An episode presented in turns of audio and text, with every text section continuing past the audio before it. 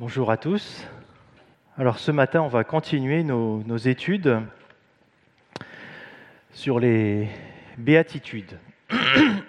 Et ça, ça rentre aussi dans le thème de, de l'année, avec Jésus, que du bonheur, point d'interrogation.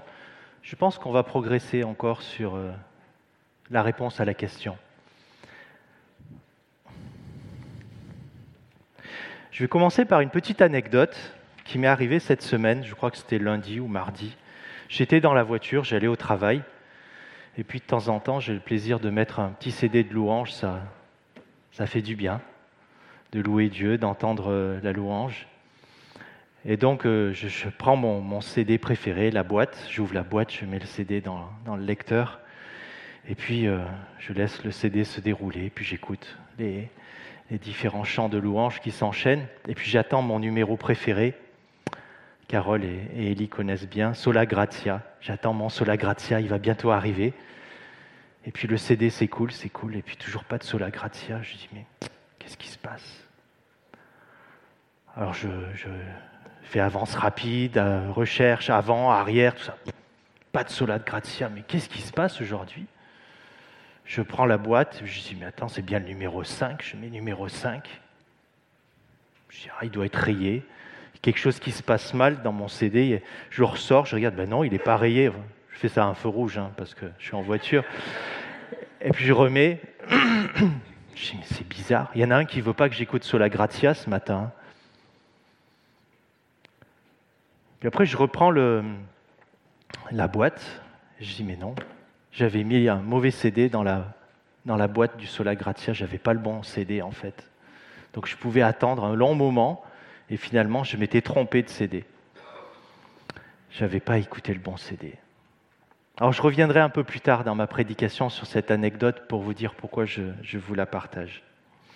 Alors avec Jésus, que du bonheur, c'est un peu la question euh, qui se pose aujourd'hui à nous. Et euh, au travers des béatitudes, lorsque je pense béatitude, moi ça me ramène en 1989, au bicentenaire de la Révolution. Je faisais mon premier camp en tant qu'animateur dans un centre de vacances qui s'appelle La Source. Et comme c'était le bicentenaire de la Révolution, on avait choisi le thème de la Révolution pour euh, cette colonie de vacances, euh, le groupe d'animation, et, les études aussi avec la personne qui, qui, qui, nous accompagnait au niveau études bibliques, qui accompagnait les enfants. On a cherché un thème révolutionnaire. Et justement, c'était les béatitudes. Parce que dans les béatitudes, on les a parcourues depuis un certain nombre de dimanches après dimanche, on a quand même un Jésus qui est révolutionnaire. Un Jésus qui est à contre-courant. Alors, on va, on va lire aujourd'hui le texte euh, qui se pose à nous. Et on va commencer. Donc, c'est du chapitre 7, versets 1 à 14. chapitre 7, versets 1 à 14. Ne jugez pas afin de ne pas être jugés, car on vous jugera de la même manière que vous aurez jugé, et on utilisera pour vous la mesure dont vous vous serez servi. Pourquoi vois-tu la paille qui est dans l'œil de ton frère, et ne remarques-tu pas la poutre qui est dans ton œil? Ou comment peux-tu dire à ton frère, Laisse-moi enlever la paille de ton œil, alors que toi, tu as une poutre dans le tien Hypocrite, enlève d'abord la poutre de ton œil, et tu verras clair pour retirer la paille de l'œil de ton frère. Ne donnez pas les choses saintes aux chiens. Ne jetez pas vos perles devant les porcs, de peur qu'ils ne les piétinent et qu'ils ne se retournent pour vous déchirer. Demandez et l'on vous donnera. Cherchez et vous trouverez. Frappez et l'on vous ouvrira, afin que toute personne qui demande reçoit. Celui qui cherche trouve et l'on ouvre à celui qui frappe. Qui parmi vous donnera une pierre à son fils s'il lui demande du pain? Ou s'il lui demande un poisson, lui donnera-t-il un serpent? Si donc, mauvais comme vous l'êtes, vous savez donner des bonnes choses à vos enfants, votre Père céleste donnera d'autant plus volontiers de bonnes choses à ceux qui les lui demandent. Tout ce que vous voudriez que les hommes fassent pour vous, vous aussi, faites-le de même pour eux. Car c'est ce qu'enseignent la loi et les prophètes. Entrez par la porte étroite. En effet, large est la porte, spacieux le chemin menant à la perdition. Il y en a beaucoup qui entrent par là, mais étroite est la porte, resserré le chemin menant à la vie. Il y en a peu qui les trouvent. Voilà le texte qui, euh, qui est l'objet un peu de notre étude ce matin. Et alors là, je pense à quelqu'un en particulier, à Agnès. Euh, je me souviens que Jean-Paul a une manière très structurée d'introduire ses études bibliques et je vais faire pareil. Et ça me fait sourire parce qu'avec Agnès, on se regardait la dernière fois lorsqu'on voyait Jean-Paul présenter les choses très structurées. il se trouve que le texte qui nous est présenté ce matin est un texte extrêmement bien structuré. Et je vais essayer un peu de, vous montrer un peu comment on peut le faire le découpage. On peut faire un découpage en quatre parties. En quatre parties. La première partie, que je vais appeler partie A. La deuxième partie, verset 6, partie B. La troisième partie, du verset 7 au verset 11, partie C. Le verset 12, qui est un petit peu un rappel de la première partie, une extension. Et puis le verset 13, la partie E ou D. Alors il faut un peu réduire l'écran parce qu'il me manque la partie de gauche. Et donc, qu'est-ce qu'on voit dans ce texte? On voit des parties qui se renvoient les unes aux autres. Je vais un petit peu vous expliquer ça. Dans la partie A, on parle du jugement, de la poutre et de la paille dans l'œil. Ça, c'est un message qui s'adresse aux hommes vis-à-vis des hommes. Et c'est un, message qui est construit sous la forme d'une image. C'est la partie A. Si on regarde la partie C, c'est exactement pareil. C'est un message qui est construit sous la forme d'une image. Et de cette image, on en extrait un message important, essentiel. Donc A et C sont construits de la même manière à partir d'images. Et puis la partie B, elle est liée à la partie A. La partie B, c'est un peu le miroir négatif de la partie A. Il y a quelque chose un peu de contradictoire entre B et A. Et B est vraiment une pépite, et on va prendre le temps de l'étudier. Et de la même manière, la partie B, D, comme Daniel, la partie D est un peu un miroir négatif de la partie C, un peu contradictoire. Comment ça se fait que, après avoir développé toute la partie C, dans la partie D, on dit le contraire? On va étudier tout cela ensemble. Donc c'est un, un, texte qui est quand même très cohérent. Sur le coup, quand j'ai lu ce texte, je me dis, mais qu'est-ce que je viens pouvoir dire? Et puis, à force de le lire, de le lire, d'un coup, je me suis dit, ah mais oui, il y a des choses qui se renvoient l'une aux autres, et puis des choses qui s'opposent les unes aux autres, mais finalement, il y a, il y a des vraies perles et des vraies pépites dans ce texte que l'on va découvrir tous ensemble maintenant. Je vous disais que on a affaire à un Jésus révolutionnaire dans ce texte. Le verset 1 à 5, cette partie A, c'est une image, c'est une exhortation de l'attitude entre humains. La paille, la poutre. Jésus dit, on te jugera comme tu juges les autres. Alors dans ce texte, il y a deux options. Qui c'est qui va nous juger? Ce sont les autres. C'est qui les autres? Les autres hommes qui vont nous juger? Est-ce que c'est Dieu qui va nous juger, qui va utiliser le même filtre que nous, on aura utilisé pour critiquer mon prochain? Je disais tout à l'heure que ce, passage est construit sous la forme d'une image. En fait, ce n'est pas une parabole, on va dire c'est une hyperbole. Une hyperbole, c'est quoi? En tournure pas mathématique, mais français, c'est une exagération qui permet de frapper les esprits. Et là, l'exagération, c'est cette image de la paille et de la poutre. C'est une hyperbole. C'est une exagération. Ça nous fait un peu, en tout cas moi personnellement, ça me fait penser à, l'histoire, vous savez, qu'on a vu d'ailleurs la semaine dernière, du serviteur qui ne pardonne pas à, ses propres serviteurs, à ses propres esclaves, alors que lui, il a été pardonné par le, roi, par le Seigneur. On a un peu ce même phénomène de la pâtre et, de la paille et de la poutre. Alors dans ce passage, il est dénoncé le fait de juger, voire même de condamner. Il faut voir qu'à l'époque de Jésus, à l'époque où Jésus prononce ces paroles, ce sont des paroles révolutionnaires, parce que c'était un exercice bien quotidien, bien contemporain de l'époque de Jésus, d'exercer un jugement sur les autres. On en a des histoires, on le voit dans les évangiles. On voit combien Jésus, lorsqu'il va s'approcher de la femme samaritaine, tous les regards se tournent vers Jésus, et dans les esprits, on se dit, mais comment est-ce qu'il va parler à une femme, une étrangère, ennemie du peuple d'Israël? On peut se rappeler aussi du passage avec Zachée, Jésus qui interpelle Zachée en haut du sycomore, qui descend et qui va le voir et qui va manger chez lui.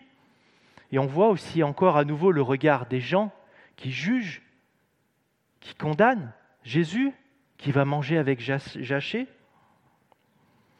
Et je pense que l'exemple encore le plus, ultime, c'est celui de la femme adultère, qui a été mise au milieu de la foule avec euh, un certain nombre de, chefs de la loi qui amènent cette femme adultère et qui disent Seigneur, que devons-nous faire? La loi nous dit de la lapider. Et Jésus dit Vous vous rappelez, celui qui n'est sans péché jette la première pierre. Vous vous rappelez quelles sont les, les premières personnes à partir? Ce sont les plus âgés et les derniers qui partent, ce sont les plus jeunes. C'était un exercice quotidien à l'époque de Jésus de critiquer, de juger, de condamner. Et aujourd'hui, pour nous, qu'est-ce que ce texte veut nous apprendre? Dans l'Église, alors je vais vous poser beaucoup de questions, hein, et c'est un peu ma manière de faire, je ne vais pas forcément vous donner des réponses, ou en tout cas je souhaite que vous trouviez vous-même vos propres réponses. Est-ce que je juge mon frère? Est-ce que dans l'Église, je juge ma sœur? En ai-je le droit? En ai-je le devoir? Juger, c'est quoi? Est-ce que c'est condamner Est-ce que c'est mettre en lumière? Est-ce que c'est dénoncer? On voit très vite que l'on va arriver à des limites d'interprétation. N'ai-je pas le devoir d'accompagner, d'exhorter, d'aider mon frère, ma sœur à être dans le bon chemin? Je dirais tout dépend de la motivation. Quel est notre moteur? Qu'est-ce qui me pousse dans mon action? Qu'est-ce qui motive mon action? Et puis on peut se poser la même question. Hein. Je parlais de l'Église, mais on peut parler du travail, on peut parler du lycée, on peut parler de la fac, on peut parler de l'école, on peut parler de la famille. On a un Jésus révolutionnaire. Et dans ce texte, face à la vérité du péché, je crois que la chose la plus importante, c'est que Jésus nous ramène tous au même niveau. Jésus nous ramène tous, moi y compris, et chacun d'entre vous, au même niveau. Vous savez quel niveau? Le niveau zéro. Le niveau zéro qui correspond à la mort. La mort est ce qui nous est dû. On peut voir aussi dans l'évangile de Luc, un peu plus loin, un passage au chapitre 6, verset 39, où il est dit Un aveugle ne peut pas conduire un autre aveugle. On est tous aveugles et on ne peut pas conduire les autres aveugles. Dans 1 Samuel 16, verset 7, on voit comment Dieu va choisir un chef pour le peuple d'Israël. il est dit Dieu regarde au cœur de l'homme. Et si on regarde au cœur de l'homme, si on regarde dans mon cœur, si on regarde dans vos cœurs, je crois qu'on est tous au même niveau, au niveau zéro. L'intention de ce texte et l'intention des béatitudes est de nous ramener tous au même niveau. On aura l'occasion d'en reparler un peu plus tard. Et maintenant, on va s'intéresser à la partie suivante. Alors, ne pas juger, Point d'interrogation. Ou doit-on se dispenser d'avoir un jugement? Eh bien justement, si on lit la partie suivante, au verset 6, Ne donnez pas les choses saintes aux chiens, ne jetez pas vos perles devant les porcs, de peur qu'ils ne les piétinent et qu'ils ne se retournent pour vous déchirer. C'est là ma partie miroir négatif de la partie précédente. Pourquoi miroir négatif? Dans la partie précédente, on dit ne jugez pas. Il est pourtant de notre devoir d'avoir un discernement, donc savoir porter un jugement, puisque là c'est bien d'un jugement dont il est question. Il faut discerner les perles, il faut discerner les choses saintes, il faut discerner les porcs, il faut discerner les chiens. Mais alors Jésus se contredit? Avant, il dit ne pas juger, maintenant il dit juger.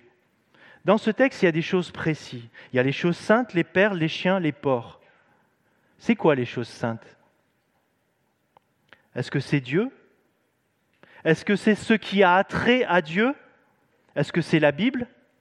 Est-ce que c'est le pain et le vin qu'on prend lors de la Sainte Seine? C'est quoi? Ici, Jésus reste bien mystérieux. Mais avec notre recul, aujourd'hui, les choses saintes, c'est toi, c'est moi, c'est le temple du Saint-Esprit. Le jour de mon baptême, j'ai symbolisé ma propre mort et ma propre résurrection avec Jésus-Christ. Mais à ma conversion, le Saint-Esprit est venu en moi et je suis devenu la maison de Dieu. Alors qu'est-ce que je fais de la maison de Dieu? Qu'est-ce que vous faites, chacun d'entre vous, de la maison de Dieu Même avant ma conversion, j'étais destiné à être saint, à être habité par Dieu.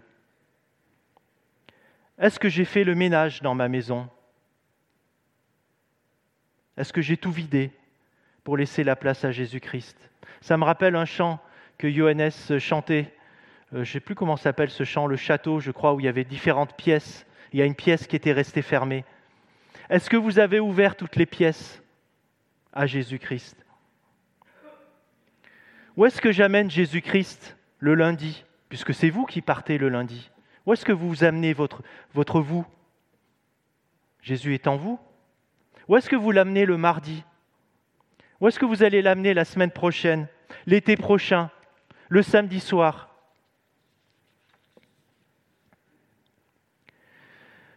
C'est quoi les chiens? Et les porcs dont parle Jésus Alors, on a un petit chien à la maison. Il est à l'opposé de celui-ci. Les chiens, à l'époque du Christ et en Orient, a une connotation extrêmement négative, extrêmement forte. Les chiens sont considérés comme des bêtes ignobles, dangereuses, féroces, sales. Dans Deutéronome au chapitre 23, verset 18, il est dit, Le chien et la prostituée sont mis au pied d'égalité, comme abominables aux yeux de Dieu. Dans le psaume 59, au verset 7, il est dit la même chose. Les porcs, c'est quoi les porcs? C'est un animal impur. En Isaïe 65, verset 4, il est dit Qui vit dans les sépulcres et mange de la chair de porc. Les démons on voit, lorsque Jésus chasse les démons, ils sont jetés dans un troupeau de porcs. Le fils prodigue, qui est descendu le plus bas possible, il va s'occuper d'un troupeau de porcs. C'est sale, c'est impur. Et alors il y a un passage très très fort que l'on lit dans 2 Pierre, chapitre 2, verset 22, et il est très éclairant ce passage. On a l'impression qu'il a, été écrit et associé exactement au verset 6 qui nous intéresse. Et voilà ce qui est dit. En effet, si après avoir échappé aux souillures du monde, par la connaissance de notre Seigneur et Sauveur Jésus-Christ, ils se laissent reprendre et dominer par elles, leur dernière condition est pire que la première. Il aurait mieux valu pour eux de ne pas connaître la voie de la justice plutôt que de la connaître, de se détourner ensuite du saint commandement qui leur avait été donné. Il, leur est arrivé ce que disent avec raison les proverbes, le chien est retourné à ce qu'il avait vomi, et la truie, à peine lavée, s'est vautrée dans le bourbier. C'est curieux quand même. Ce passage, il est question de chien et de truie. Exactement ce dont il est question ici dans notre évangile de Matthieu. Alors, chers frères, chères sœurs, j'ai une question un peu crue à vous poser, que je me permets de vous poser puisque je me la pose à moi-même. Je suis au même niveau que vous. J'ai envie de vous demander, c'est quoi vos chiens? C'est quoi vos porcs? Il est dit que votre condition sera pire que la précédente. C'est quoi mon chien et mes porcs? Voulez-vous être piétiné, déchiré Déchiré par les chiens féroces? Non. Je suis la maison du Saint-Esprit. Je n'amène pas le Seigneur dans une porcherie. Je n'amène pas le Seigneur dans le caca.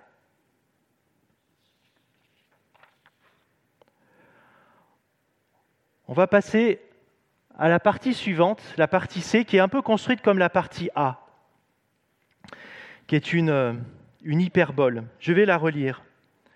Verset 7. Demandez et l'on vous donnera. Cherchez et vous trouverez. Frappez et l'on vous ouvrira. En effet, toute personne qui demande reçoit, celui qui cherche trouve, et l'on ouvre à celui qui frappe. Qui parmi vous donnera une pierre à son fils s'il lui demande du pain Ou s'il demande un poisson, lui donnera-t-il un serpent Si donc mauvais, comme vous l'êtes, vous donnez de bonnes choses à vos enfants, votre Père céleste donnera d'autant plus volontiers de bonnes choses à ceux qui les lui demandent. Voilà, une hyperbole. Voyez combien c'est exagéré. On parle de serpent, on parle de pierre. On a encore un Jésus révolutionnaire dans ce passage. On voit la contradiction euh, par rapport à la réalité de terrain. Qu'est-ce qui se passe à l'époque de Jésus? Lorsqu'on frappe, est-ce qu'on ouvre? Lorsqu'on demande, est-ce qu'on reçoit? À l'époque de Jésus, même Jésus le dénonce au chapitre 5, au verset 42, il dit, Mais donne à celui qui te demande, ne te, détourne, ne te détourne pas de celui qui veut emprunter de toi. Encore une fois, le message de Jésus est révolutionnaire par rapport à l'époque où il vit. On n'ouvrait pas celui qui frappe.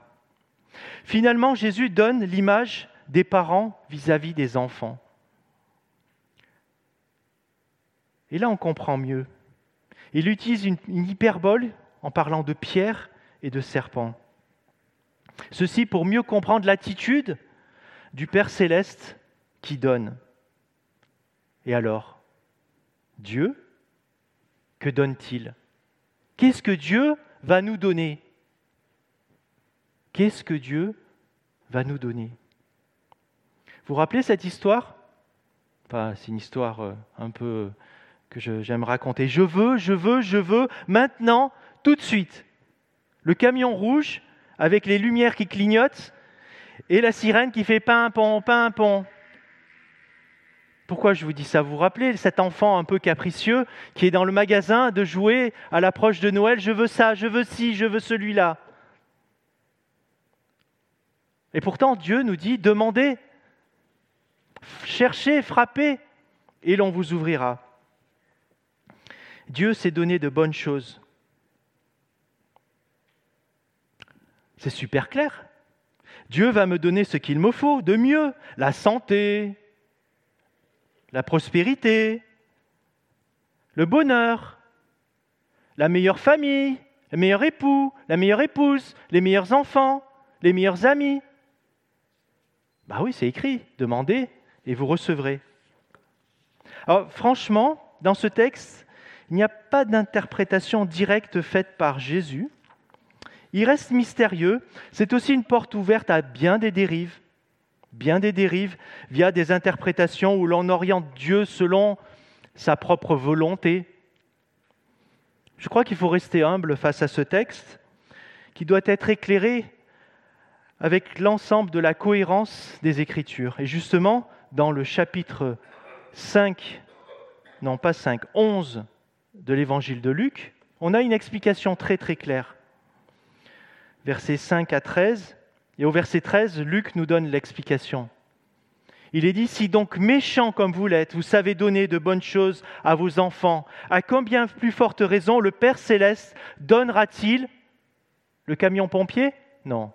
Donnera-t-il le Saint-Esprit à ceux qui les lui demandent Le Saint-Esprit est celui qui lui demande. Voilà l'explication de ce passage. Demandez, cherchez, frappez à la porte. Oui, demandez la présence de Dieu, demandez le Saint-Esprit, cela vous sera accordé. J'ai envie de dire attention, c'est une prière dangereuse. Dangereuse dans le sens que si vous faites cette prière, Dieu va vous prendre au mot. Il va vous exaucer. C'est écrit. Il va vous exaucer. Si vous demandez la présence du Saint-Esprit, si vous demandez Dieu, il va répondre. Mais Dieu ne va pas forcément euh, venir sous la forme que vous attendiez, mais vous le reconnaîtrez. Vous le reconnaîtrez au temps voulu. Alors on va avancer dans notre texte sur la partie E. La partie E qui est encore un peu une fois le miroir négatif de la partie précédente. Les versets 13 et 14. Entrez par la porte étroite. En effet, large est la porte, spacieux le chemin menant à la perdition. Il y en a beaucoup qui entrent par là. Mais étroite est la porte, resserrez le chemin menant à la vie. Et il y en a peu qui les trouvent. On a un Jésus révolutionnaire. Alors, demandez, vous recevrez, c'est facile, mais là Dieu dit c'est difficile. Vous voyez la supposée contradiction?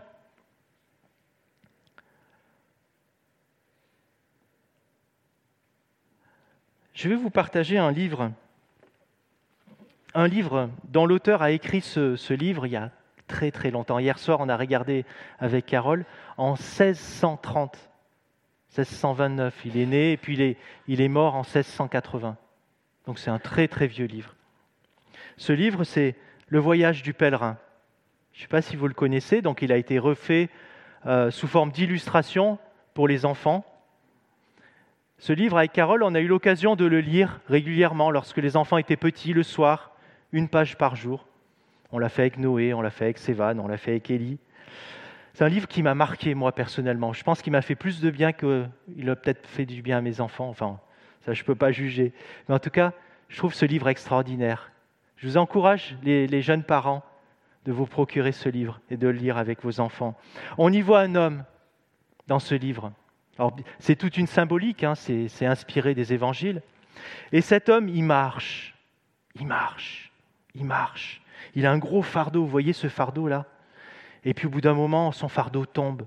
Et il continue, il marche, il marche. Et on voit que tout au long de son histoire, il passe par des épreuves et des épreuves.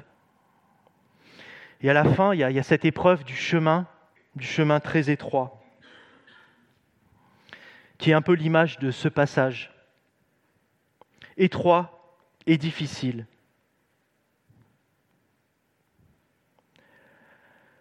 Alors qu'est-ce que nous raconte Jésus ici? Est-ce que c'est facile, la vie avec Dieu? Il suffit de demander et on reçoit? Ou est-ce que c'est difficile? Doit-on souffrir? Avec Jésus que du bonheur? Point d'interrogation. Voilà que nous y sommes en plein dans notre question. Dois-je faire des efforts? Et la grâce alors est-ce que le salut est obtenu par les œuvres? Je sais de quoi je parle quand je vous pose cette question, parce que c'est une question d'actualité pour notre famille.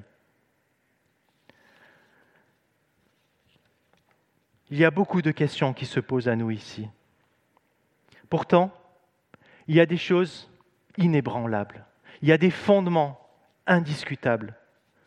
La Bible et les évangiles transpirent de ces fondements la grâce par Jésus-Christ qui a pris notre place sur la croix, sola gratia. Je ne mérite pas, je ne mérite rien, quels que soient mes efforts. Pour autant, la nouvelle Jérusalem sera ailleurs qu'ici, et le mal, la souffrance, l'injustice ne seront pas abolis sur cette terre. Pas aujourd'hui, pas encore. Et pourtant, le Saint-Esprit est là, en nous. L'avez-vous recherché L'avez-vous demandé? Vous le recevrez. Alors je dirais, je dirais que tout est dit. Avec Jésus, non, pas que du bonheur. En tout cas, dans le sens bonheur comme euh, on l'entend. Non, pas que du bonheur. Dans la mesure où je vis sur terre, mon lot de souffrance et de malheur est lié à la condition humaine qui continuera à être présent. Mais, mais, je ne suis pas seul pour les affronter. Je suis le temple du Saint-Esprit. Alors j'ai envie de dire, et de le faire aussi une bonne fois pour toutes, ou pas pour toutes, mais en tout cas ce matin, je veux dénoncer. Dénoncer l'évangile de la prospérité, qui est un gros mensonge, un mensonge énorme. Dénonçons l'idée de croire que nous pouvons améliorer notre condition humaine. Je vais vous partager un autre livre dans mon sac. J'ai un petit sac, mais j'ai beaucoup de choses. Je vous en avais déjà parlé de ce livre. Ce livre qui s'appelle Lâcher prise. C'est le livre de Larry Crabb. Je vous encourage. Alors, tout là, c'est un livre pour les enfants, quoique ça peut servir pour les parents. En tout cas, moi, m'a fait du bien. Mais ça, c'est un livre pour les parents ou pour les, célibataires ou pour les, personnes euh, même euh, très âgées. Je vais vous lire le résumé à l'arrière. Il existe deux façons d'aborder la vie chrétienne, deux voies. L'une s'accompagne de stress, l'autre procure la liberté. Selon l'ancienne façon de vivre, pour reprendre les termes de l'auteur, vous partez du principe que ce que vous attendez le plus de la vie est à portée de main, et vous faites le nécessaire pour l'obtenir. Je suis dans le faire. Mais la nouvelle façon de vivre vous avez appris que votre aspiration suprême est hors de votre portée. Vous comptez donc sur Dieu pour obtenir la satisfaction que vous recherchez. Et qu'est-ce que vous recherchez? C'est lui-même que vous recherchez, rien d'autre. Vous ne recherchez pas ses bénédictions, ce n'est pas votre affaire, mais vous recherchez la présence de Dieu. L'enseigne, l'ancienne façon de vivre correspond à la définition de la plupart des chrétiens, que les chrétiens donnent de la vie, qu'ils adoptent même dans leur quête d'épanouissement, est fondamentalement erronée et nuisible. Elle nous laisse épuisés, asservis, aliénés. En revanche, la nouvelle façon de vivre procure la liberté, le rafraîchissement. Je m'arrêterai là. Ce livre ne s'adresse pas à des non-chrétiens, il s'adresse à des gens engagés, convertis, je vous encourage à le regarder. Et alors, je vais revenir sur ma petite anecdote du début. Vous savez, le, CD. En fait, des fois dans notre vie, on ne met pas le bon algorithme, on n'a pas le bon logiciel. Et justement, ce livre est là pour dénoncer l'usage, du mauvais logiciel, du mauvais CD. Des fois, on se trompe de CD. Et on a une manière de vivre la vie chrétienne qui peut être la plus vertueuse du monde, mais en fait, on n'est pas sur la bonne voie. Alors, j'ai envie de vous laisser deux images. J'ai envie, de vous laisser l'image du brigand, du brigand qui était crucifié à côté de Jésus. Le brigand qui dit Oui, Seigneur, souviens-toi de moi, souviens-toi de moi quand tu seras dans ton règne. Et Jésus lui répond Je te le dis en vérité, aujourd'hui, tu seras avec moi dans le paradis. Que cette image puisse nous encourager. Je veux prendre aussi l'image du martyr d'Étienne, Étienne qui était euh, lapidé et qui est là, en train de voir le Christ, le Christ seul, et qui, malgré la souffrance, malgré la lapidation, a le regard tourné vers le Christ. Alors, en conclusion, qu'est-ce que je retiens de ce texte? On a un Jésus révolutionnaire. Je vais vous donner une autre image. L'image du terrain de basket. Vous savez, les paniers de basket sont assez hauts. Hein et donc, il s'agit de mettre le ballon dans le panier. Et c'est bizarre. La dernière fois, je revenais d'un déplacement euh, Et euh, en sortant de, l'avion, il y avait toute une équipe de joueurs de basket. Ils étaient grands, mais grands. Euh, le plus petit devait faire deux mètres. C'était Cholet, l'équipe de Cholet. Ils étaient grands, grands, grands. En fait, pour réussir à mettre le ballon dans le panier, il faut être grand. Alors, vous pouvez prendre un peu des hormones de croissance si vous n'avez pas fini votre croissance, mais ça ne marche pas. Jésus, il prend le panier de basket et il le rehausse encore un peu. Et si vous arrivez à mettre le ballon, il va encore le rehausser. C'est ça les béatitudes. La barre, elle est mise tellement haute qu'on est tous au même niveau, au niveau zéro. On n'y arrive pas par nous-mêmes. Le salut est seulement en Christ. Notre humanité nous montre que nous sommes périssables, pas meilleurs les uns que les autres. Inutile de te croire meilleur, de me croire moi meilleur que vous.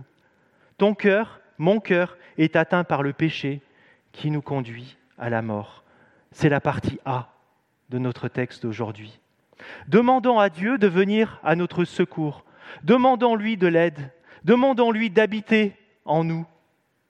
Que son Esprit Saint vienne habiter en nous. C'est la partie C.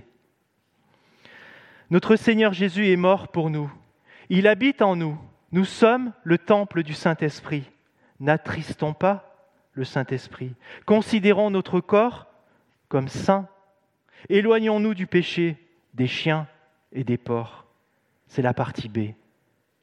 Oui, la souffrance ne nous sera pas épargnée, mais il sera toujours là pour nous conduire sur le chemin de la vie et jusqu'à la fin de nos jours, qui sera la révélation de notre vie nouvelle.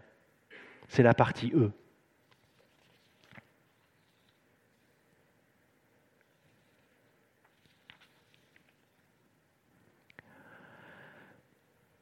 Le pèlerin, dans sa vie, il a trois étapes. À sa naissance, il a sa vie euh, sans Dieu. Puis il va vivre sur terre jusqu'à sa nouvelle naissance, où Dieu va venir le visiter. Dieu va venir prendre place en lui. Et puis ensuite, il va vivre sur terre jusqu'à la mort. À la mort, il sera définitivement libéré des liens du mal, du péché, de la souffrance. Et là, ce sera l'aube d'une nouvelle vie. La nouvelle vie avec la présence de Dieu éternellement. Alors, dois-je ce matin vous laisser un message de tristesse? Dois-je vous laisser ce matin un message qui rassure, un message qui vous avertit, un message de joie, un message de consolation, un message d'espérance, ou peut-être tout ça à la fois? Je terminerai par la parole de l'ange.